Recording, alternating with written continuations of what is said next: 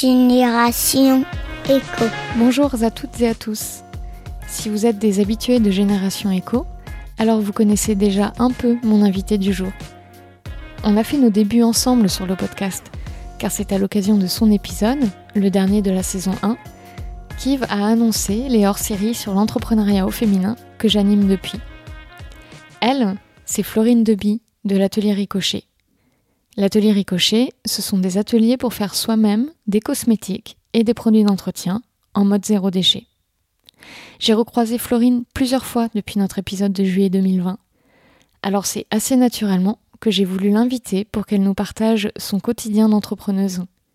On parle management, réseaux sociaux, communauté d'entrepreneuses et la chose la plus redoutée de toutes, vendre.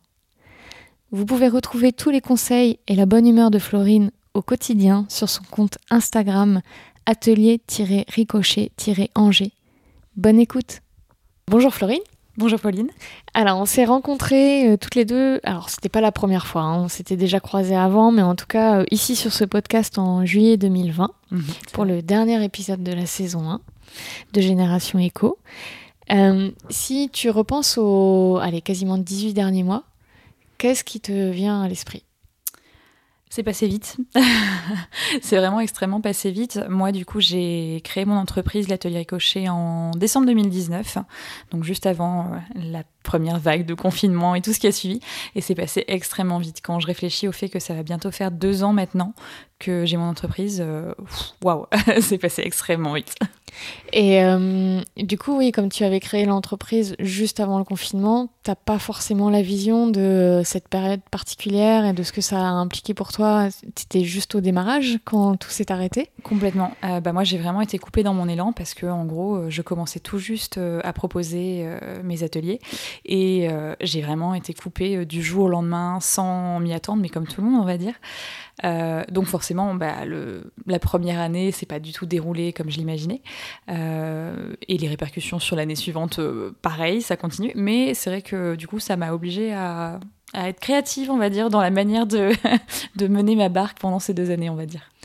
Et est-ce que ça aurait pu te faire changer d'avis, du coup, qu'au bout de 4-5 mois, là, il y ait cette, cet arrêt soudain, alors que des fois, au début, on n'est pas encore trop sûr de soi Non, t'as pas non, pas senti non, j'ai pas du tout. Non, ça m'aurait fait, ça, ça n'aurait pas pu me faire renoncer au projet qui, pour le coup, était en, en maturation, on va dire, depuis déjà plus d'un an. Euh, donc voilà, j'avais déjà beaucoup bossé pour mettre en place le projet avant le lancement officiel au final. Euh, donc non, voilà, ça a été un, gros coup de massue sur le coup. Ça a été euh, difficile de, de, de, se revoir confiné en novembre 2020 par exemple. Mais, mais non, ça m'a pas découragé au point de me dire c'est bon, j'en ai ma claque, j'arrête. voilà, ça a été dur sur le moment, mais ça n'a jamais remis en cause. J'ai toujours su que c'était des pauses, que c'était temporaire, et donc voilà, c'était, je, je, prenais le temps euh, de peaufiner d'autres choses euh, que je n'avais pas le temps euh, quand j'étais dans le feu de l'action, on va dire, au quotidien dans l'animation des ateliers. Alors, du coup, bah, c'était une de mes questions. Je me souvenais plus exactement quand est-ce que tu avais créé l'atelier Ricochet. donc, on a la réponse maintenant, il y a mhm. quasiment deux ans. C'est ça. Pourquoi tu l'as créé à l'époque? Alors, moi, l'atelier Ricochet, c'est venu de l'envie de transmettre. Transmettre, c'est vraiment le moteur que j'ai toujours eu, mais même depuis que je suis petite, quand je pense au métier que je voulais faire, euh, c'était, euh, je voulais être euh, professeur, alors pas professeur des écoles, mais professeur d'art, je voulais être écrivain, je voulais être journaliste. il y avait plein de choses comme ça qui étaient toujours dans la transmission. J'ai été libraire, donc c'était pareil, je voulais transmettre mes coups de cœur, ma passion. Et en fait, cette notion de transmission, ça a toujours été hyper important. Et en fait, j'ai voulu partager le, sujet de la cosmétique naturelle qui était, voilà, une, passion, euh, pas fraîchement débarquée non plus, mais qui était euh, présente dans ma vie depuis quelques temps. Et euh, c'est comme ça que j'ai voulu ne pas juste, par exemple, créer ma marque de cosmétiques, qui aurait pu être une option, mais moi, je suis vraiment dans le modèle de partager ma passion et de ne pas juste être dans, dans, la dans la réalisation de produits ou autre. Et tu parles que tu as été libraire. Mhm. Un projet entrepreneurial, ça aurait aussi pu être d'ouvrir ta propre librairie Donc un lieu physique, est-ce que tu y as pensé? Ça l'a été pendant longtemps. ça l'a été pendant très longtemps. Euh, euh, moi, je viens d'une famille où, il y a très peu de salariés. On est beaucoup entrepreneurs. Et pour le coup, bah, j'ai toujours su que j'aurais mon projet à moi. Euh, et donc quand je suis sortie de mes études et que je suis devenue libraire, forcément, mon projet, c'était d'avoir un café-librairie exactement. et c'est vrai qu'en fait, c'est quelque chose que j'ai eu pendant très longtemps. Et au final, le métier de la librairie est fabuleux, mais aussi parfois euh, très dur, très ingrat. Et au final, c'est en ayant mes enfants que je me suis rendu compte aussi que ça ne collait pas forcément avec ce que j'attendais euh, du fait d'avoir euh, ma boîte ou autre. Parce que, bah, voilà, librairie, c'est travailler systématiquement le week-end. Bon, ça, je le fais aussi. Mais beaucoup d'heures, finir tard, et c'est des choses comme ça dont j'avais plus forcément envie. Au-delà du fait que c'est un métier qui est hyper difficile, parfois physiquement, mais parfois aussi d'un point de vue financier. On est sur des business models qui sont très précaires. Euh, je connais beaucoup de, libraires à leur compte et c'est compliqué, c'est une lutte de tous les instants. Et c'est vrai que être un petit peu sur le fil tout le temps, euh, c'était plus forcément la chose qui me, qui me convenait. Et j'ai eu une période de chômage où j'ai, où j'ai du coup pas exercé le métier de libraire pendant environ deux ans, qui a un peu étiolé mon envie de revenir dans ce milieu-là, on va dire. Et du coup, d'entreprendre comme ça sur un modèle euh, beaucoup plus hybride, enfin t'as pas de lieu physique, mhm. donc euh, les charges fixes ne sont pas les mêmes. Est-ce que euh, ça permettait aussi de, de s'y voir plus facilement que de se lancer dans un projet Exactement. En fait, moi, l'idée du, du, coup de ne pas avoir de boutique, par exemple, et de faire uniquement du domicile ou de travailler avec des partenaires comme je le fais actuellement, c'était, bah, comme tu le dis, le fait aussi d'alléger au maximum les charges pour, alors pas vraiment tester l'activité parce que j'avais assez confiance euh, dans le projet dès le départ, mais de me dire je ne prends pas de risque. Et ben j'ai bien fait parce que vu les deux années qu'on a eues, je suis très contente de ne pas avoir eu un, un loyer à verser tous les mois euh, pour une boutique. C'était vraiment l'idée de tester le projet, de voir ce qui fonctionnait, ce qui fonctionnait fonctionnait moins, les manques qu'il y avait sur Angers. Parce que moi aussi, je, je suis arrivée à Angers, pour le coup, en juin 2019, donc très peu de temps avant de lancer ma boîte. Et du coup, je ne savais pas forcément les besoins réels qu'on avait sur Angers encore. Donc voilà, l'idée c'était ça, c'était euh, de commencer comme ça et de voir après. Et pour l'instant, le projet continue à, à rester euh, sur ce modèle-là. Il n'est pas euh, exclu qu'un jour il évolue, mais en tout cas pour l'instant ça roule bien de cette manière, donc je reste sur mon modèle sans trop de prise de risque. C'est pas mal aussi en ce moment. Euh, est-ce que tu te rappelles de l'idée que tu avais à l'époque de, de, réfléchir à l'atelier Ricochet, l'idée que tu avais de l'entrepreneuriat? Ça t'évoquait quoi? Tu voyais ça comment? Hmm, alors, je savais que me connaissant, j'allais énormément bosser et pour ça, je me suis pas trompée parce que je, voilà, je suis du genre à, étendre mes heures, à, travailler sur tous les aspects du projet seul aussi. Je suis quelqu'un qui a beaucoup de mal à déléguer à la base, euh, donc euh, j'ai créé mon site web toute seule, je gère euh, tous mes réseaux seule. voilà, j'ai vraiment. C'est une difficulté à déléguer ou c'est aussi une curiosité de. Une curiosité avant tout. ouais, une curiosité avant tout parce que j'aime bien euh, m'intéresser à plein de sujets et les maîtriser à fond. Euh, alors, je vais regarder des tutos, des choses comme ça pour faire mon site, mais c'est vrai que j'aime bien gérer vraiment tous ces aspects-là. Donc, déléguer, pour moi, c'était un gros challenge, mais que je relève depuis septembre, vu que j'ai une apprentie maintenant qui travaille avec moi et qui m'assiste justement sur plein de choses. Et ça se passe extrêmement bien, mais c'est vrai que c'était un gros challenge parce que, ouais, vraiment, je L'atelier Ricochet, c'était mon bébé, donc du coup, euh, je voulais gérer absolument tous les aspects. Et au final, euh, voilà, je suis très contente de collaborer avec quelqu'un. C'est, euh, c'est, on va beaucoup plus loin, je trouve, à deux. donc voilà, sans regret. Mais c'est vrai qu'au départ, j'avais beaucoup de mal à me projeter sur le fait de, de ne serait-ce que confier. la création de mon site web, par exemple, c'était impensable pour moi parce que je voulais vraiment pouvoir gérer chaque petit aspect. Et si j'avais envie d'un changement à 3 heures du matin, un lundi soir, je pouvais le faire. Bon, ça m'est jamais arrivé à 3h du matin, mais euh, voilà.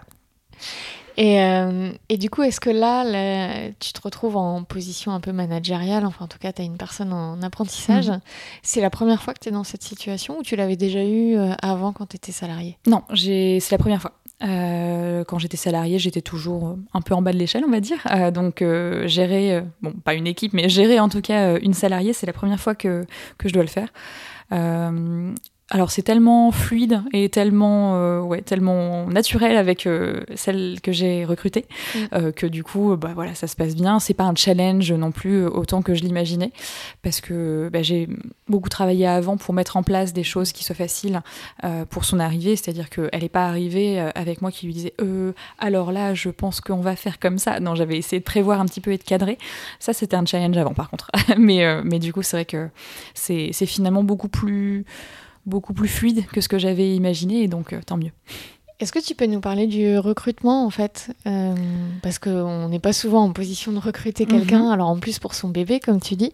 Euh, tu t'es attaché plutôt à quoi J'imagine à la rencontre, au feeling que tu as eu, euh, mais au, profil, euh, un peu à l'expérience? Enfin, est-ce que comment tu hmm. t'es positionné? Alors, euh, au départ, alors j'ai eu à peu près tous les des profils similaires parce qu'en fait, j'ai fait un événement avec une école de communication, marketing, et en fait, en leur posant la question, vous n'avez pas des apprentis qui recherchent des pour l'année prochaine? Ils m'ont envoyé pas mal de CV. J'ai fait ma sélection sur un petit peu. Bah, la créativité que je sentais ressortir du CV. Euh, c'est tout bête, mais c'est vrai que je suis sur quand même euh, des missions assez créatives, donc c'était important pour moi. Et voilà, après vraiment sur la rencontre, et je l'ai beaucoup joué au feeling. J'avais par exemple une euh, candidate qui était un profil assez similaire du mien, par exemple, et avec qui le feeling était bien passé, mais pas la petite étincelle qui a fait que ah c'est elle. Alors que sur le papier, quand j'ai regardé les CV, je me suis dit bon, ce sera quasiment sûr, ce sera elle. Et au final, bah, Louise que j'ai recrutée, c'est vraiment bah, quand je l'ai rencontrée, on a échangé, elle n'avait pas le meilleur CV ni rien, mais par contre c'est vraiment l'échange qui a fait que je me suis dit, bon, je vais passer un an avec cette personne on va travailler littéralement à un mètre l'une de l'autre toute l'année. Il faut que ça se passe bien. Et du coup, j'ai beaucoup, beaucoup joué sur le ressenti. Et bah, je me suis pas trompée parce que jusque-là, euh, voilà, ça se passe très bien. Euh, euh, tant dans le travail effectué, parce que bon, bah, il faudrait pas qu'on devienne copine, mais qu'à côté de ça, on bosse pas. mais voilà, tant dans le travail effectué que dans le relationnel, ça se passe super bien. Donc, j'ai fait jouer mon intuition, on va dire. Et tu pensais que ça, ça viendrait aussi vite d'avoir quelqu'un euh, qui vienne bosser avec toi? C'était prévu euh, depuis le départ Pas du tout. Pas du tout, mais vraiment, et d'ailleurs je, suis assez, euh, je marche beaucoup au, coup de tête parfois, et c'est vrai qu'en fait c'est en voyant une, une, jeune qui recherchait un apprentissage justement pour l'année prochaine, enfin voilà pour cette année du coup, sur qui lançait un appel à l'aide un peu sur un groupe Facebook que je me suis dit bah tiens effectivement avoir une apprentie ça pourrait peut-être être intéressant et l'idée a fait son chemin et je crois que trois jours plus tard, j'avais les CV de tout le monde. La semaine suivante, je faisais les entretiens et 15 jours après, elle était recrutée. Quoi. Donc euh, non, ça a été vraiment, euh, vraiment une... Ouais, très spontané en fait dans la manière de, de, de, que l'idée a germé, on va dire. Ouais, donc dans tout ce que tu, dans ce que tu dis depuis le début, on sent qu'il y a beaucoup de place à l'intuition. oui, c'est vrai. Ouais. C'est vrai. L'entrepreneuriat, à mon avis, hein, il y a des personnes plus intuitives que, que d'autres, mais euh, c'est pas mal ça. C'est aussi être capable de se faire confiance sur, euh, sur des sentiments. Ouais, complètement. Après, moi, je sais que je joue beaucoup sur l'intuition par rapport aux personnes. Et par exemple, tout ce qui va être après euh, organisation, on va dire euh, les, les, missions que j'ai en tête ou les objectifs que je vais avoir en tête, ça, je vais plus le cadrer. Mais dès que c'est avec les personnes, je marche beaucoup à l'intuition et je m'écoute de plus en plus. J'ai eu des, collaborations, par exemple, qui se sont pas super bien passées.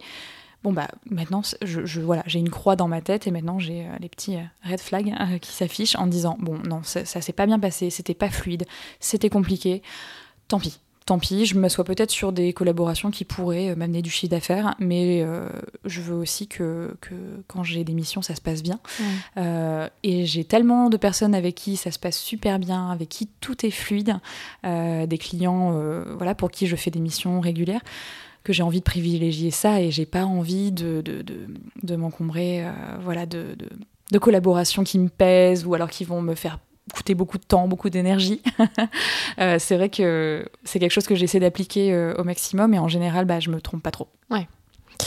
Donc on parlait de ta vision de l'entrepreneuriat quand tu as lancé le projet. Mhm. Est-ce que tu as noté des différences par rapport à ce que tu attendais? La réalité en, alors là, du coup, mais c'est aussi lié au contexte, je m'attendais à ce que tout aille plus vite. Euh, pour moi, il faut que tout aille vite. Je suis comme ça, quelque chose. Euh, c'est pour ça que j'ai pas euh, été très assidue dans tout ce qui est sport, pratique artistique, parce qu'il faut que je sois excellente tout de suite, et sinon, ça ne va pas. Donc, j'ai jamais fait plus d'un an d'un même sport. bon, aussi parce que j'étais un peu nulle en sport, mais bon, ça c'est autre chose. Mais je m'attendais effectivement à ce que tout aille plus vite. Après, bon, bah, à chaque fois, on me dit oui, mais il y a quand même eu des confinements, le Covid, tout tout ça. Euh, voilà, ça c'est quelque chose, mais donc j'apprends à travailler sur moi. J'aurais espéré que euh, voilà l'atelier ricocherie serait peut-être euh, plus haut que là où il en est déjà maintenant, mais c'est pas grave. C'est juste que certaines choses prennent plus de temps qu'on l'espérait, d'autres arrivent plus vite. On parlait bah, voilà du recrutement que, que ce qu'on imaginait. Mais du coup, il faut faire travailler la patience pour certaines choses et euh, pas toujours simple. Et alors, comment tu fais pour euh, gérer euh, un petit peu ces effets Alors, je sais pas si c'est montagne russe, haut et bas, période un peu euphorique et période de doute. Est-ce que tu as des eh petits secrets? Non. je, je, je, fais comme tout le monde, j'essaye de de ne pas lutter. Euh, c'est-à-dire que je peux avoir tendance, quand il va y avoir des périodes plus creuses, à euh, beaucoup me questionner, à me dire waouh, mince, qu'est-ce que je fais mal, il faut tout que je remette en, cause, alors que des fois c'est juste un timing qui est pas bon, euh, la période, ceci, cela. je l'évoquais il y a pas longtemps, justement, où, par exemple, sur le mois de octobre, par exemple, 2021, c'était une période qui était très creuse, alors que je m'attendais à ce que après euh, l'été, ça reparte à pleine balle, et au final, pas du tout. Euh, et donc je me questionnais énormément et je me suis pas mal ouvert aussi euh, aux, gens qui me, qui me suivent sur les réseaux par exemple là-dessus. Parce que vraiment je me disais mais qu'est-ce qui se passe? Ça y est vous m'aimez plus. Enfin qu'est-ce que je fais? Et c'est vrai qu'au final on peut vite se questionner et, hum, et maintenant j'essaye de, de lâcher prise. Ça peut être hyper difficile parce que quand tu vois un mois où bah, ton chiffre d'affaires couvre à peine le chiffre d'affaires hein, couvre à peine le salaire de ton apprenti tu fais ah bon là on n'est pas bon.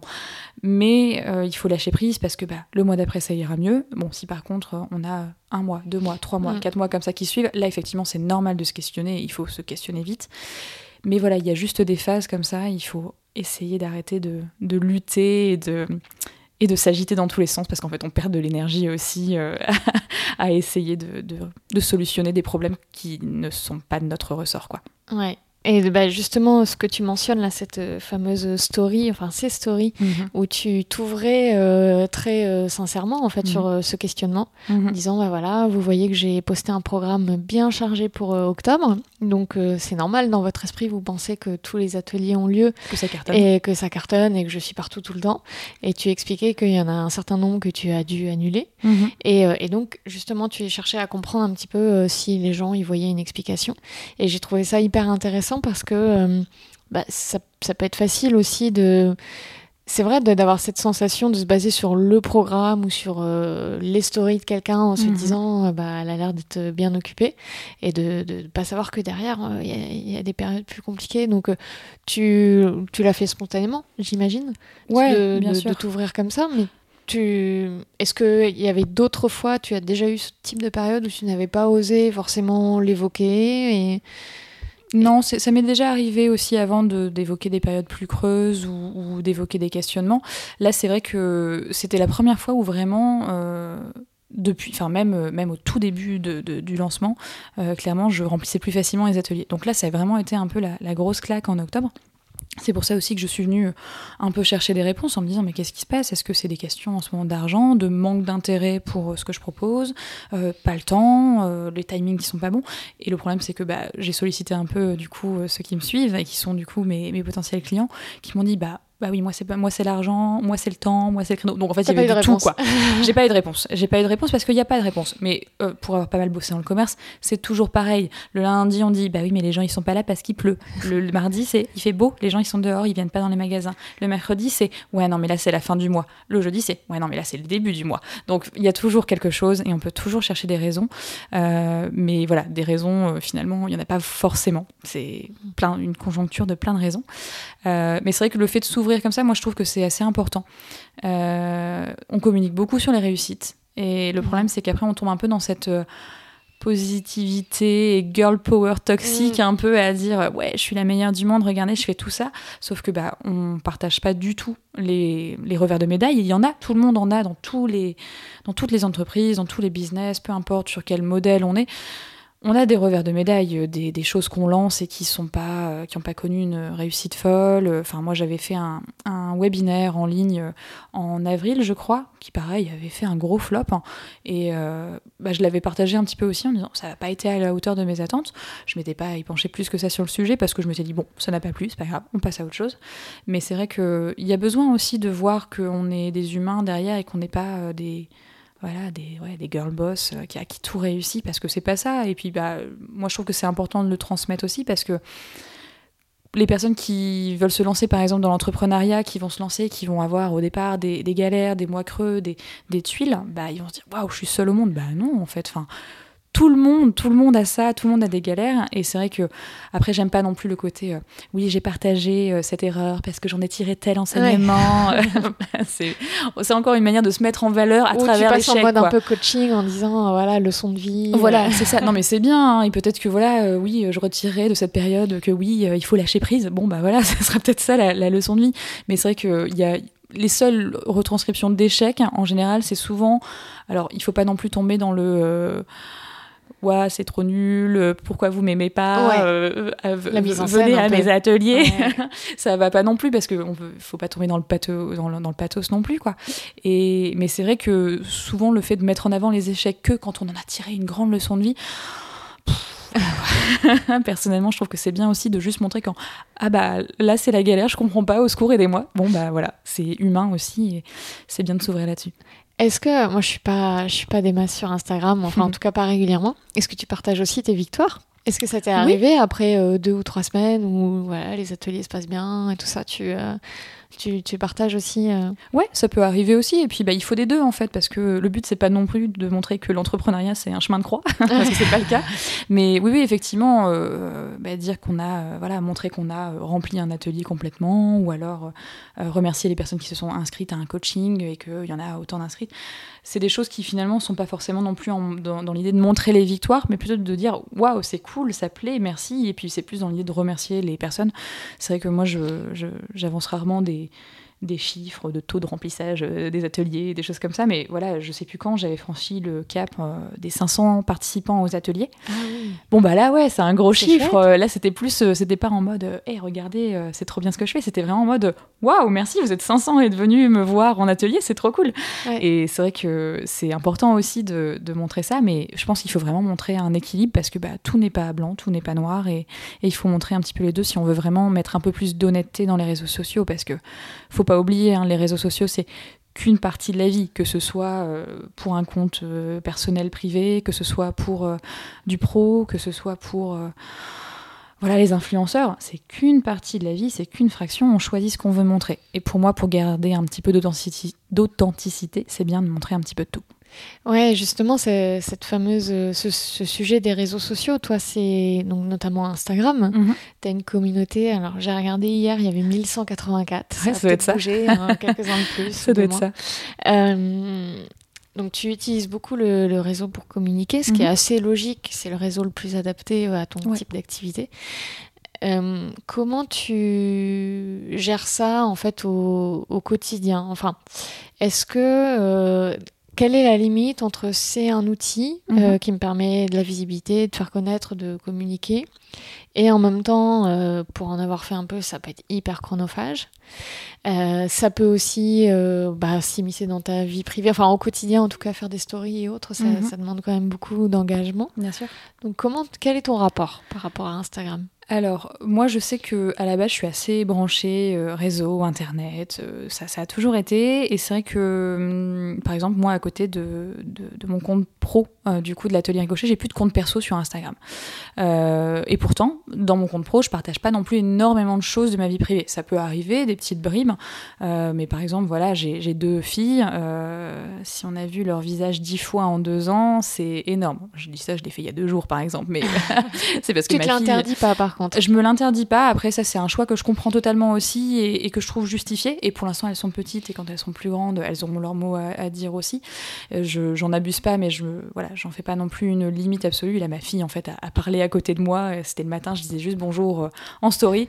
Voilà, j'ai tourné le téléphone pour euh, la montrer. Elle était à cheval sur sa licorne en plastique qu'on avait gagné à la foire. Bon, voilà, c'est très rare que j'intègre ma vie privée. Euh, pareil, mon mari euh, apparaît jamais sur mes stories. Enfin voilà, c'est vraiment du, du, boulot. Mais par contre, bah, je tourne chez moi, donc les gens savent à quoi ressemble ma maison euh, parce que je l'intègre beaucoup aussi. Parce que bon, on va dire que là, si on parle de termes techniques, moi, ma communication, elle est un peu autour du personal branding, c'est-à-dire que je me mets moi en avant beaucoup euh, parce que bah, c'est moi qui vais animer en atelier. Si je vendais des créations, ce serait peut-être pas autant le cas parce que les gens ne me rencontreraient jamais. Là, les gens, ils aiment bien savoir à qui ils ont affaire, donc c'est pour ça aussi que je me montre facilement et que j'ai appris à le faire facilement aussi parce que les premières fois où tu te filmes en, story euh, face caméra c'était compliqué pour toi oui oui oui je déteste me voir à l'image. Donc euh, très honnêtement c'était hyper dur pour moi euh, les premières fois. Et puis en fait maintenant c'est hyper naturel. Alors je dis ça et j'arrive pas à le faire si par exemple mon apprenti est dans la même pièce et elle est souvent dans la même pièce. Il y a pas longtemps je me suis filmée j'étais sur mon balcon avec mon, mon gros pull alors qu'il faisait froid parce que du coup Louise était là et je me suis dit non j'arrive pas à faire juste à côté de quelqu'un qui va me voir parler à mon téléphone ça me paraissait bizarre. Mais c'est vrai qu'après, moi, j'utilise beaucoup les réseaux parce que, bah oui, c'est là où je trouve aussi beaucoup de mes clients. Et qu'il y a encore une fois toute cette tout ce côté transmission. Mm. Euh, je crée beaucoup de contenu, c'est pas juste pour dire bah, j'ai tel atelier là, tel atelier là, tel atelier là, euh, venez me voir. Euh, c'est aussi parce que bah, j'aime transmettre des tutos, des astuces, des contenus un peu plus poussés par exemple sur la cosmétique que j'ai pas forcément toujours le temps d'énormément développer en atelier. Donc en fait c'est une super source aussi au-delà de mes futurs clients. Je suis pas que en mode prospection de nouveaux clients, c'est aussi une super source de contenu pour ceux qui sont déjà venus me voir en atelier mm. et qui veulent compléter en mm. fait leurs connaissances. Moi le but c'est ça en fait, c'est de prolonger l'expérience des ateliers aussi et pas juste d'essayer de dégoter des nouveaux clients. C'est un mix des deux, mais c'est vrai que le but c'est vraiment de voilà de transmettre encore plus que parfois pendant les euh, une heure et demie qu'on a en atelier où, finalement c'est limité, on est dans le faire et euh, voilà il y a plein de connaissances théoriques qui peuvent venir s'ajouter. De, de, mes invités, il y en avait trois euh, l'année dernière, tu es la, la, première qui, utilise autant, enfin dont l'activité mhm. dépend autant des réseaux sociaux. D'accord. Et, euh, et du coup, je me demandais euh, quand. Euh, est-ce que c'est une manière pour toi de créer un, un univers, enfin de de, de, créer vraiment, oui, c'est ce que tu disais, en fait, un lien avec, euh, avec les personnes. C'est ça. Oui, c'est ça. L'idée, c'est vraiment de créer du lien. Alors, l'univers, je sais pas, ça s'adapte peut-être plus à quelqu'un qui ferait des créations euh, physiques, euh, de la couture, des choses comme ça. Moi, c'est plus créer un lien, une connexion, en fait, avec les personnes que, que bah, en fait, voilà. Alors, c'est pas, je, je, le vois pas comme une technique marketing, mais en fait, c'est que les gens, quand ils arrivent en atelier pour la première fois, ils, me connaissent déjà. Moi, non. Donc, c'est toujours un peu déroutant. mais les gens me et j'en ai certains qui me suivent depuis un an et demi et qui bon, bah, vont finir par venir en atelier. Mais c'est vrai qu'il y, a vraiment ce côté en fait intimité mais vraiment, encore une fois, je, je, rentre pas euh, dans les détails de ma vie euh, personnelle, mmh, mmh, intime, mmh. Euh, un petit peu, mais je trouve que j'arrive à mettre, j'ai l'impression en tout cas que j'arrive à mettre une distance. Mais il y a vraiment cette idée de créer une connexion en fait. Et enfin, il y a certaines personnes qui donc au départ ont été des gens qui me suivaient sur les réseaux, sont venus à des ateliers et sont maintenant des amis parce que en fait la connexion a été tellement forte avant aussi déjà dans les échanges, puis pendant l'atelier, qu'en fait, bah voilà, on, a développé des liens euh, assez forts. Et puis, bah moi, je, comme je le disais, j'ai débarqué sur Angers il n'y a pas si longtemps, en connaissant personne, en connaissant absolument personne sur Angers. Donc, c'était aussi pour moi une manière de créer du lien avec les personnes, euh, euh, d'échanger avec des gens qui habitaient là. Enfin voilà, c'était aussi cette manière-là. Tu disais que tu postes un certain nombre de, contenus gratuits, du coup, hein, des tutos ou des petites fiches pratiques, mhm. info. Est-ce que là aussi tu le fais spontanément, tu utilises ton intuition et tes envies, ou bien tu réfléchis quand même un petit peu parce que on entend souvent dire sur les réseaux, notamment pour des influenceurs, enfin mhm. des créateurs de contenu un peu uniquement euh, médias, euh, trouver la bonne limite entre ce que tu donnes gratuitement mhm. et ce que derrière tu vas pouvoir euh, facturer. Donc toi tu le fais c'est assez naturel, spontané, intuitif, ou bien quand même tu prends du recul là-dessus Alors, je, alors c'est pas, enfin, c'est pas intuitif. Euh, je traite les sujets dont j'ai envie, euh, qui me plaisent et qui ont un intérêt pour les personnes qui du coup me suivent ou qui sont venues me voir en atelier. Mm. Euh, après, on va pas dire que je le fais à l'intuition parce que bah, d'autant plus depuis que Louise est arrivée, j'ai vraiment un, calendrier média entre guillemets qui est prévu. Là, tu vois, on a tous nos contenus de novembre qui sont prévus et même ceux de début décembre. donc, je vais voilà, je, le travaille beaucoup en amont, c'est très cadré, très planifié. Mais par contre, à côté de ça, je Je m'interdis rien en termes de, de, contenu que je vais pouvoir donner parce que, encore une fois, c'est différent. Ce que les gens viennent chercher en atelier, c'est un accompagnement dans, dans le, les gestes techniques, dans le faire, dans la réalisation. Ils veulent passer un bon moment. Euh, la lecture d'un tuto, c'est pas pareil. Et c'est pour ça aussi que bah, moi je dis toujours, euh, les personnes qui, qui veulent euh, apprendre à faire 100% par elles-mêmes sans passer par, sans passer par des ateliers, elles le feront. Internet, ça regorge de tutoriels. Elles peuvent le faire si elles ont envie de s'équiper, si elles ont envie de le faire seules, et, voilà, de, de, passer du temps aussi à chercher quel tuto va fonctionner.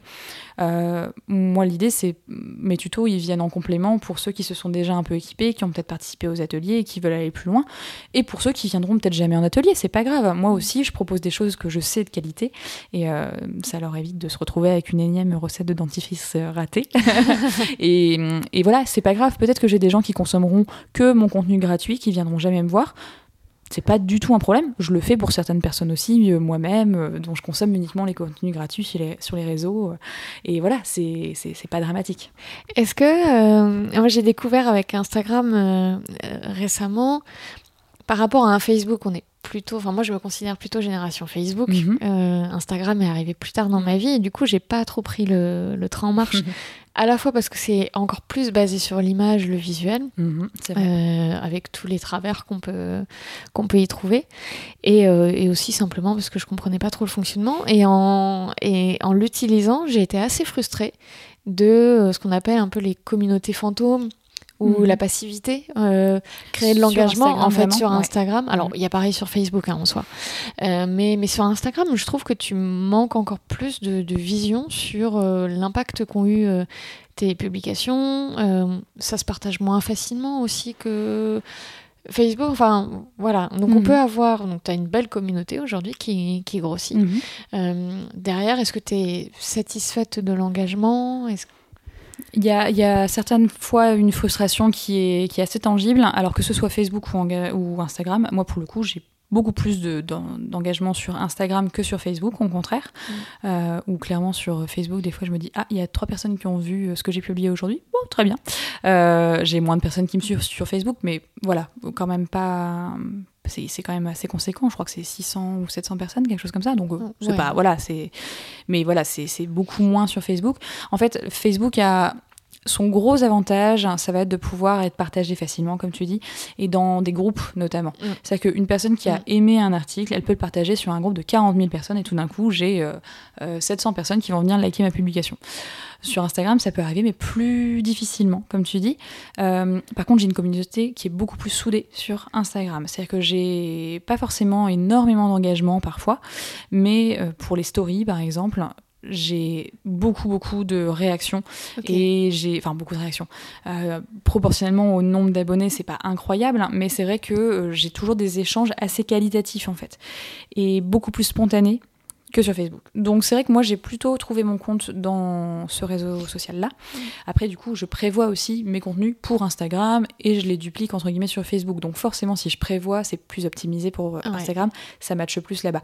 Mais, mais Facebook le problème que j'ai c'est aussi euh, comment dire, euh, les gens sont encore plus ingrats sur Facebook que sur d'autres réseaux sociaux, j'ai l'impression. Ah Je me suis fait lyncher en juin dernier sur un groupe parce que j'avais osé utiliser euh, pour, euh, pour un poste, alors même pas, je vais même pas dire l'écriture inclusive, j'avais juste fait un atelier que j'avais appelé Merci maîtresse, mais alors avec, ça avait été maître point de SE. Parce que j'avais osé utiliser l'écriture inclusive. Si j'avais mis un slash à la pointe du point, ça aurait été. Si j'avais mis des parenthèses, ça aurait été. Mais un point, jamais de la vie. Et je me suis fait mais descendre. Parce que c'est l'âge aussi des, des, personnes qui sont sur Facebook qui veut ça aussi. Hein. C'est vrai que ça a plutôt tendance à être euh, voilà, quadragénaire, voire au-dessus.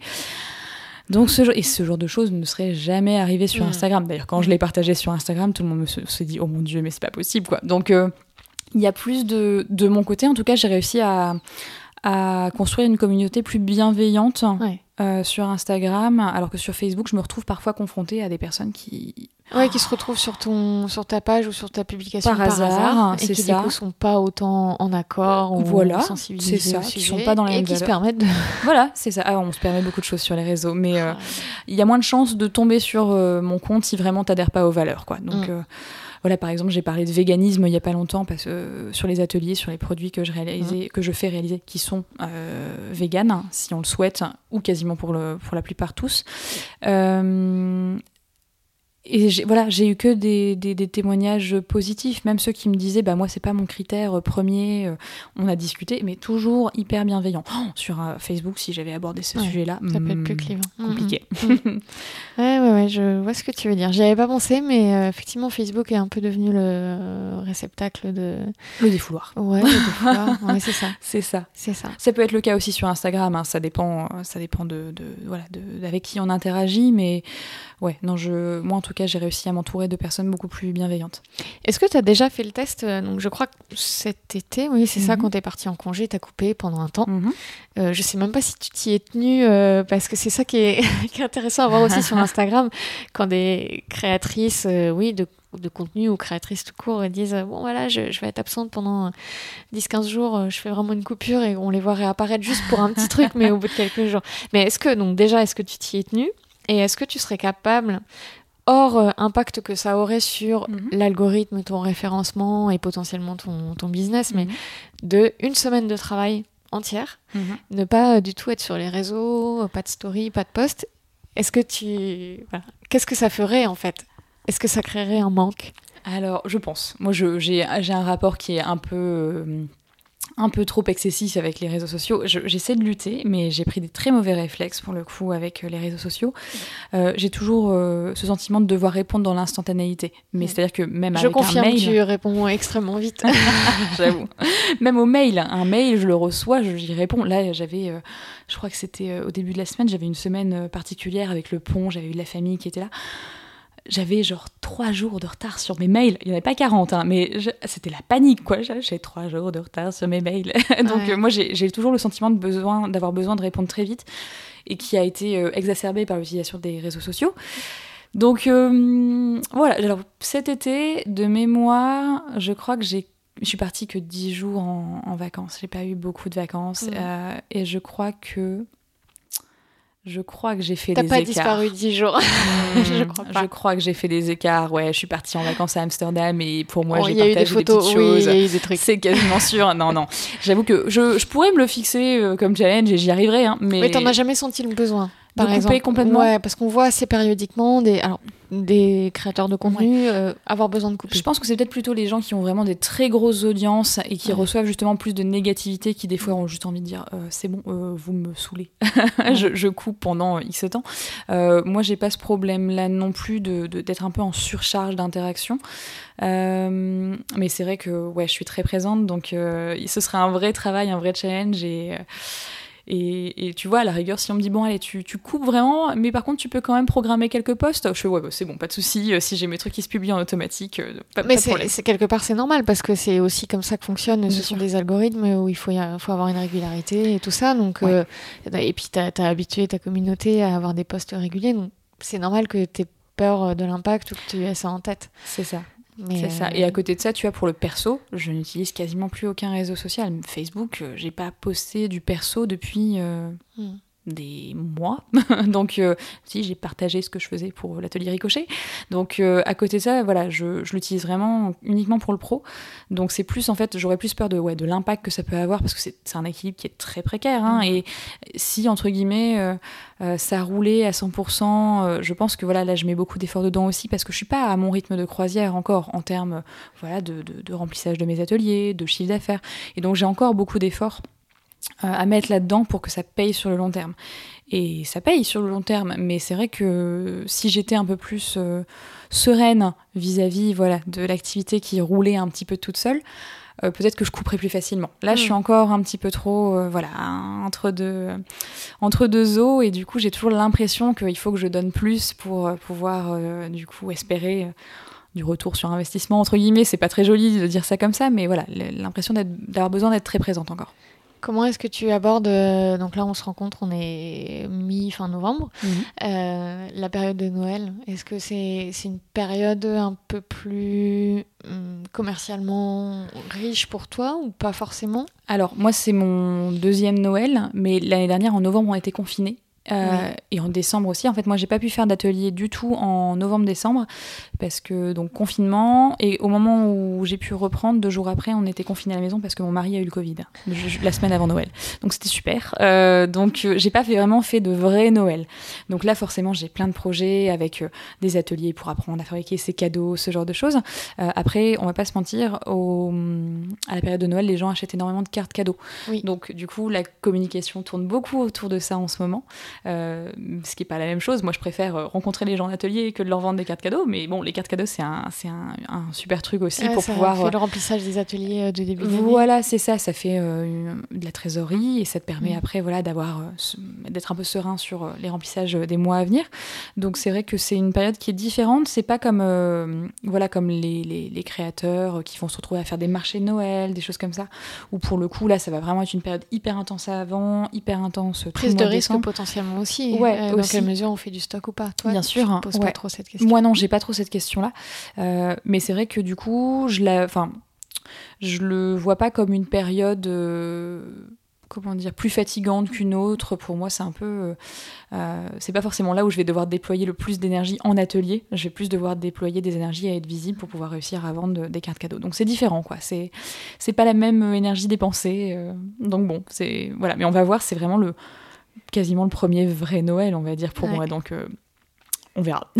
Euh, Noël dernier, mhm. je t'avais croisé euh, parce que tu, à l'époque, justement, c'est l'objet de ma question, tu avais un emploi quand même à côté. Alors, je sais pas si c'était toute l'année un mi-temps ou si c'était périodique. Ça. Tu en es où de ce point de vue-là? Alors, j'avais un mi-temps au moment de lancer l'atelier Ricochet en boutique et je l'ai arrêté en avril dernier. Euh, pour me concentrer du coup à 100% sur l'atelier Ricochet. Euh, c'était un emploi que j'adorais, j'étais hyper épanouie dedans, donc c'était un peu le, crève-cœur de l'arrêter, mais en même temps il fallait parce que ça devenait beaucoup plus compliqué euh, d'être efficace et dans mon travail salarié et du coup pour moi pour développer de nouveaux projets. Donc euh, je regrette pas du tout ce choix, même si ouais, sur le moment ça a été dur de dire au revoir à l'équipe avec laquelle je bossais. Euh, mais c'est vrai que quand j'ai commencé du coup l'atelier Ricochet, euh, c'était un moyen de sécuriser mon activité. C'était très bien un premier temps, mais je savais que ça n'allait pas durer non plus sur le long terme. Après c'était un, mi-temps, hein, donc c'était pas non plus euh, énorme en termes de, rémunération et de charge de travail, mais ça me prenait ça beaucoup d'énergie. Ouais, et puis ça complique l'organisation voilà, de la semaine, avec des journées, j'imagine. Donc, il y a un moment, tu sais que tu vas franchir le pas, mais ça doit pas être évident euh, quand même de se dire est-ce que c'est là le moment? Est-ce que j'attends encore euh, deux, trois mois? C'est ça. Et puis, c'était un peu compliqué aussi parce que du coup, j'étais sur des horaires de boutique, mais avec euh, certaines fois où il y avait des demandes pour faire plus d'heures, par exemple, de la part de mes patrons et gérants. Et moi, j'étais obligée de dire non, mmh. non, non, et c'était devenu un peu. Ça euh, fonctionnait un peu moins bien pour eux aussi? Bah ouais, enfin voilà, ça fonctionnait très bien sur le, sur le point de vue relationnel, mais à un moment, eux, ils avaient besoin de plus, clairement. Et en fait, euh, juste avant euh, que je parte, en fait, il y a eu une arrivée, du coup, sur un deuxième mi-temps qui est venu me remplacer, qui, elle, voulait passer à plein temps. Et en gros, la transition s'est faite du genre, bah voilà, moi je m'en vais, elle, elle peut passer à temps plein, elle est très contente, mes patrons, ça va les soulager aussi. Et moi, du coup, ça me permet de passer à temps plein sur Atelier Ricochet. Et du coup, ça s'est passé hyper bien et de manière très, euh, très fluide, encore une fois. Euh, mais bon, voilà, j'avais euh, un très bon environnement de travail aussi avant. donc voilà, c'est vrai que ça a fait du bien. Ça a fait du bien de pouvoir juste être à 100% sur, sur mon projet. Et tu as vu la différence depuis? Alors j'ai vu la différence, euh, oui, c'est-à-dire que avant j'avais 50 idées par jour, maintenant j'en ai 72, euh, donc euh, voilà, il faut que je me canalise. oui, parce que j'étais j'étais vraiment fatiguée, parce que du coup je travaillais très tard, souvent, voilà, je te parlais tout à l'heure de travailler jusqu'à minuit, une heure, c'était devenu mon quotidien, parce que je le voulais bien, hein, mais bon, après quand t'as plus aucune soirée mm. en couple, parce que du coup tu travailles tout le temps, c'est un peu pesant aussi sur le long terme, donc maintenant surtout encore plus depuis l'arrivée du coup de Louise, j'essaie de me restreindre à travailler la journée, pas trop le soir, et euh, j'arrive un peu plus à couper et ça fait du bien. Bon, j'ai un mari qui travaille de nuit, donc les soirs où il est pas là, j'en profite pour bosser jusqu'à une heure. Mais bon, voilà, ça me va bien, c'est mon rythme aussi. Euh, alors, il me semble que tu rencontres régulièrement d'autres entrepreneuses en mhm. angevines. Ouais. Euh, Qu'est-ce que ça t'apporte? Enfin, j'ai une petite idée de la réponse, mais voilà, parle-nous-en. Et bah, c'est vrai que moi, je me suis fait un petit réseau. Alors, j'ai pas forcément cherché parce qu'il existe des réseaux d'entrepreneurs Oui. un peu formels, on va dire, euh, où vraiment tu, voilà, tu, tu, tu, tu y vas, tu parles business. Moi, ça s'est fait plutôt euh, de manière complètement euh, surprenante, inattendue. Et, hum, et au final, en fait, avant de, rencontrer des entrepreneurs, j'ai rencontré d'autres Angelines. Et, euh, et du coup, on a eu beaucoup de choses en commun et beaucoup de choses à échanger. Et c'est hyper agréable parce que ça nous permet d'échanger avec des personnes qui comprennent Ce qu'on vit. Et, et ça nous permet aussi de nous tirer vers le haut. Parce que c'est vrai que, par exemple, euh, on discutait, un coup, on prenait l'apéro, tout bêtement, euh, avant un barbecue. Et il y en a une qui disait, ah tiens, euh, on m'a fait une demande de devis pour un atelier, euh, j'ai fait ça comme devis. Et moi, je dis, hop, hop, hop, hop, monte tes prix. Et donc, du coup, ça va être ce genre de choses où, en final, en, en parlant entre nous des différentes choses qu'on faisait, euh, bah, on s'ouvre à d'autres opportunités. Ça devient parfois des collaboratrices euh, ou des partenaires. Et parfois, juste en fait, on s'ouvre à d'autres choses. Par exemple, euh, je vais faire un atelier, notamment dans le cadre de Food Angers en février avec euh, quelqu'un qui n'est pas du tout dans le milieu de l'animation à la base, Euh, mais du coup ça va être l'occasion en fait, elle, elle voulait tester les ateliers, elle savait pas trop, et du coup on s'est dit bah on va en faire un à deux, ça va te lancer, si jamais ça te plaît tu pourras continuer aussi euh, seul de ton côté. Et on se tire vers le haut en fait, et en parler en fait, hein, ça, mais ça c'est comme pour tout, c'est valable aussi dans le milieu euh, du salariat, ou si tu parles par exemple jamais de ton salaire, tu remarqueras pas peut-être que peut-être tu gagnes euh, 20% de moins que ton collègue. hein. Bon, bah si t'en parles, peut-être que tu pourras après avoir des revendications. Donc là, c'est pareil aussi. on- Il y a beaucoup d'entraide et ça, c'est le truc que je trouve très cool. Ouais. Euh, Angers, c'est une petite ville, donc on pourrait avoir l'impression qu'on pourrait vite se marcher sur les pieds euh, et être vite en concurrence. Et moi, j'ai pas ressenti ça avec toutes les entrepreneurs que j'ai que j'ai rencontrés. Euh, bon après j'ai pas non plus de, de concurrent direct qui fait exactement la même chose que moi. Donc Ouais. c'est plus facile aussi. Ce serait peut-être pas le même rapport euh, si c'était le cas. Mais c'est vrai qu'il y a énormément d'entraide au final et, et- et c'est cool. Et c'est vrai que ouais ça permet vraiment de d'être compris et de se comprendre et de se tirer vers le haut. Et ça c'est quand même assez agréable. Il faut s'entourer de personnes qui nous comprennent. Euh, je, moi j'ai pas le cas mais je sais qu'il y a beaucoup de personnes qui surtout les femmes qui vont se lancer à leur compte et qui n'ont pas du tout de soutien dans leur famille, euh, de soutien du conjoint des fois, ce que je trouve personnellement euh, hyper craignos, mais bon, ça arrive. Euh, il faut s'entourer de personnes qui, qui nous tirent vers le haut, qui croient en nous, qui nous motivent, et, et ça, ça fait vraiment, c'est une bulle d'oxygène, quoi. Et du coup, ces apéros ont, je crois, débouché sur des collaborations. Oui, ça arrive.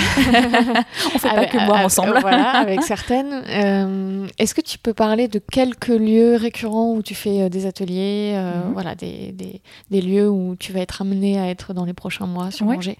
Alors, j'ai pas 45 lieux différents pour le coup. J'ai quelques collaborateurs avec qui ça se passe extrêmement bien. Et donc, ça, c'est chouette. Euh, notamment, bah, hier, par exemple, j'étais pour la première fois à la friperie Tianguis, hein, qui vient d'ouvrir euh, rue du Mail.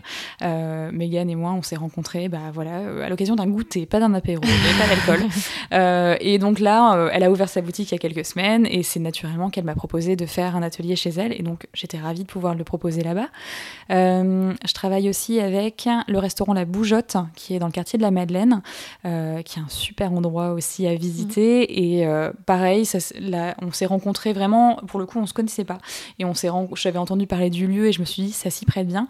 Et on s'est rencontrés. Et en fait, pareil, encore une fois, tout a été hyper fluide dès le départ. Et puis voilà, mais maintenant, euh, euh, les patrons, Déborah et Romain, je les considère comme des amis, ils sont adorables. Euh, il y a Petit Pois Carotte, l'épicerie Vrac de Belle Bay, euh, pareil avec qui je travaille aussi régulièrement euh, parce que bah, c'est euh, un lieu phare aussi du zéro déchet à Angers et que c'est en plus hyper cohérent avec moi mes ateliers. Euh, je collabore aussi avec l'Oisellerie. Pour le coup, c'est les premières qui m'ont invité à faire un atelier chez elles. Donc là, c'est une maison d'hôte qui est dans le centre d'Angers. C'est- mon tout premier atelier, c'était chez elles. Donc voilà, c'est mes partenaires historiques, on va dire. Et ça se passe toujours très bien aussi. Et il y, a y beaucoup de femmes à chaque fois. Il y a toujours au moins une femme dans, Ouais, dans ces projets-là. bah oui, c'est vrai, au final. Bon, Est-ce parfois, il y a des que- couples. hein. Est-ce que ça veut dire que euh, peut-être les femmes, on entretient plus euh, dans le milieu entrepreneurial cette, euh, sororité ou de créer en tout cas un écosystème en fait et de éventuellement collaborer ou se proposer des choses Peut-être, ouais. que ne le feraient euh, des Alors, entre eux Je sais pas, moi j'avoue que j'ai beaucoup rencontré du coup d'entrepreneuses, d'entrepreneurs féminines, euh, donc forcément c'est avec elles que j'ai noué des liens plus spontanément. En tout cas, c'est vrai que après voilà, par exemple, Thibaut Carotte, c'est un couple. Oui. Je, je- je collabore autant avec Pierre qu'avec avec Adélaïde, ça change pas. Mais c'est vrai que il y a peut-être ce côté de cette idée de, de s'associer pour aller plus loin, Ouais. qui est plus présente, j'ai l'impression aussi euh, chez les femmes. S'associer Euh, pour aller plus loin ou s'associer pour se sentir euh, plus plus forte? Enfin voilà pour Ouais, aussi l'idée. venir Peut-être les deux, euh, ouais, répondre aux, aux peurs aux petits syndromes de l'imposteur qui reviendrait de temps en oui, temps peut-être aussi, effectivement. Ouais, ouais c'est vrai que bah, de, voilà, de collaborer. Je pense qu'on a plus cette, euh, cette euh, spontanéité à collaborer. Euh, bon, moi je disais, j'aime beaucoup faire les choses toute seule dans mon côté, mais voilà, je, je- j'aime m'entourer aussi de personnes avec qui, euh, avec qui on va pouvoir faire des, des choses sympas. Euh, peut-être qu'on a plus cette tendance-là. Je, je, je saurais pas dire, tu vois, mais je, voilà, j'ai pas rencontré beaucoup d'entrepreneurs euh, masculins pour pouvoir avoir un, un comparatif. Ah, va il dire. semble que ce soit un, un aspect euh, féminin, donc qui n'est Mhm. pas forcément lié qu'aux femmes, mais Oui. qui est dans le féminin de voilà, d'aller vers l'autre, de collaborer. Donc ça, ça a du sens que, que les femmes, euh, naturellement, en fait, euh, Mhm. quand elles montent un projet, se mettent vite en, en réseau, en écosystème, Mhm. s'entourent. Et Complètement. souvent, euh, pas que, mais euh, d'autres femmes, parce qu'elles ont la même demande. Et... Ouais, complètement. Euh, je pense que ça va être une des dernières questions. Est-ce que tu changerais des choses dans, dans ton parcours depuis deux ans? Alors, c'est vrai que c'est particulier parce qu'il y a quand même du Covid qui vient perturber tous- tous Je les pas- signaux. Je peux pas enlever le Covid, non Non, Ah, non, Ça- non, ça compte pas, serait ça trop facile. Euh, Non, mais ça vient un peu tout, perturber toute lecture. Mais est-ce que euh, il y a déjà un enseignement où tu te dis non, ça je l'aurais fait différemment ou je ne l'aurais pas fait ou... Euh, J'oserais plus vite être plus pugnace avec certains partenaires. Ah ouais. C'est-à-dire que par exemple, je travaille de plus en plus avec les collectivités Oui. et il faut aller les chercher. Vraiment. Ils n'ont pas main. le même rythme Oui, que toi ça. aussi en fait. C'est ça, voilà. Ouais. Là où toi, tu as envie que les choses se fassent extrêmement vite, euh, tu comprends qu'en fait, euh, voilà, rapidement, c'est un mois pour une collectivité. Donc, euh, c'est vrai que j'ai travaillé assez vite, par exemple, avec la Maison de l'Environnement d'Angers, avec qui j'ai de très belles collaborations passées, en cours et à venir. Notamment, il va y avoir des choses très sympas qui vont sortir à Noël. Mais c'est vrai que j'oserais aller les chercher plus vite, hein, parce qu'au départ, il y avait un petit peu ce sentiment de pas ouais un peu d'illégitimité quand même euh, qu'on a toutes au départ. Est-ce que je sais pas si c'est exclusivement féminin? Je pense qu'ils doivent aussi y avoir les hommes le syndrome de l'imposteur, mais Ouais. on l'a tout un peu au départ de se dire je vais attendre de prendre un petit peu de bouteille avant d'aller euh, démarcher euh, tel ou tel gros client. Euh, on a tous un peu ce côté-là de se dire on va commencer doucement, on va commencer petit et on Mhm. verra après. Et en fait non, parce que si on s'est lancé dans un projet, même si on a des choses encore à perfectionner et même si on a des choses à apprendre encore qu'on apprendra sur le terrain, c'est pas grave. Déjà le temps que ça se fasse avec les collectivités, autant commencer tôt. Ouais, c'est ça. Et puis c'est vrai que on... non, en fait, il faut pas s'interdire. Moi, c'était dès... dès le départ en fait dans mon esprit d'aller démarcher les collectivités. Euh, bon, il y en a certaines, je l'ai fait et avec le Covid, j'ai eu des réponses des mois et des mois plus tard, certes. Euh, mais c'est vrai que ouais, j'oserais y aller et j'oserais les prendre encore plus par la main parce que vraiment, c'est ce qu'il faut faire. Oui. Euh, c'est valable pas forcément que pour les collectivités, hein, ça peut être valable pour des gros clients ou des partenaires avec qui on a absolument envie de travailler. Juste de dire voilà, il faut quand on a envie de quelque chose, il faut aller le chercher et il faut y aller, faut pas se mettre de barrières pour pour le faire vite en fait. Ouais. Et peut-être quitte à, hum, avec certains gros clients, ou à faire vraiment une proposition assez euh, adaptée, Mhm, enfin de, de la lecture que tu as de leurs besoins, et Mhm. d'arriver avec euh, une, une proposition toute faite euh, pour un peu les prendre par la main et C'est exactement ça. Montrer, euh, en fait, quand on, peu importe le secteur où on est, ce qu'il faut qu'on montre à nos potentiels clients, c'est qu'on sait de quoi on parle, qu'on sait Mhm. ce qu'on fait et qu'on a la réponse à leur solution. Je sais qu'il y a beaucoup de personnes qui ont un peu du mal à, à se vendre, entre Ouais. guillemets, et à vendre tout court. Quand... Mais en fait, euh, moi, alors j'ai été dans la vente avant. Et moi, j'ai jamais vu ça comme euh, du forcing, parce que, bon, c'était assez naturel, du coup, en étant dans des boutiques, à devoir vendre un produit. Mais c'était toujours naturel parce que j'apporte une réponse à leurs besoins. Je viens pas proposer un truc dont ils n'ont pas besoin. Si je proposais un service euh, complètement inutile en, en- en lequel je croyais pas, bah oui, forcément, je serais pas à l'aise. Moi, je, je suis convaincue que ce que je propose, ça peut avoir un intérêt, que ce soit quand on est particulier ou collectivité ou pro. Euh, donc je viens euh, apporter une solution. Alors ma solution, elle n'est pas euh, de sauver l'humanité, mais c'est d'apporter un moment sympa, de, de, venir éveiller les consciences aussi sur le zéro déchet, la consommation responsable. Mais c'est vraiment de dire, je viens donner une solution. Donc j'ai pas à mmh. avoir peur en fait de proposer ce que je fais. Euh, ça, je l'ai jamais trop eu, mais je sais que c'est quelque chose que beaucoup de monde a. Et euh, voilà, le fait de parler de ce qu'on fait, de... c'est beaucoup sur les réseaux sociaux. Des fois, on découvre, mais on fait, tu, tu fais quoi? On, on, doit chercher après 15 euh, posts ou, ou, des fois sur le site internet pour comprendre vraiment ce que la personne vend en fait. Et des fois, mmh. on a juste l'impression de que c'est, j'ose pas trop le dire, j'ose pas trop me vendre il faut pas voir la, vente entre guillemets ou le fait de se vendre comme une chose euh, sale ou enfin voilà non. On, a une entreprise on vend un produit ou un service dont on est super fier. Bah du coup il faut en être fier Eh ben super, je pense que c'est un bon mot de la fin. Un mot de la fin, c'est pas mal. Ça fait un peu coaching là. tu vu ça Ouais, ouais, ouais, en mode coach. C'était pas le but, mais c'est vrai que voilà. non, mais c'est chouette que tu aies parlé de ça parce qu'effectivement, la vente, euh, ça, peut être quelque chose qui fait peur. Mm. Et en réalité, c'est très simple de vendre quelque chose auquel on croit.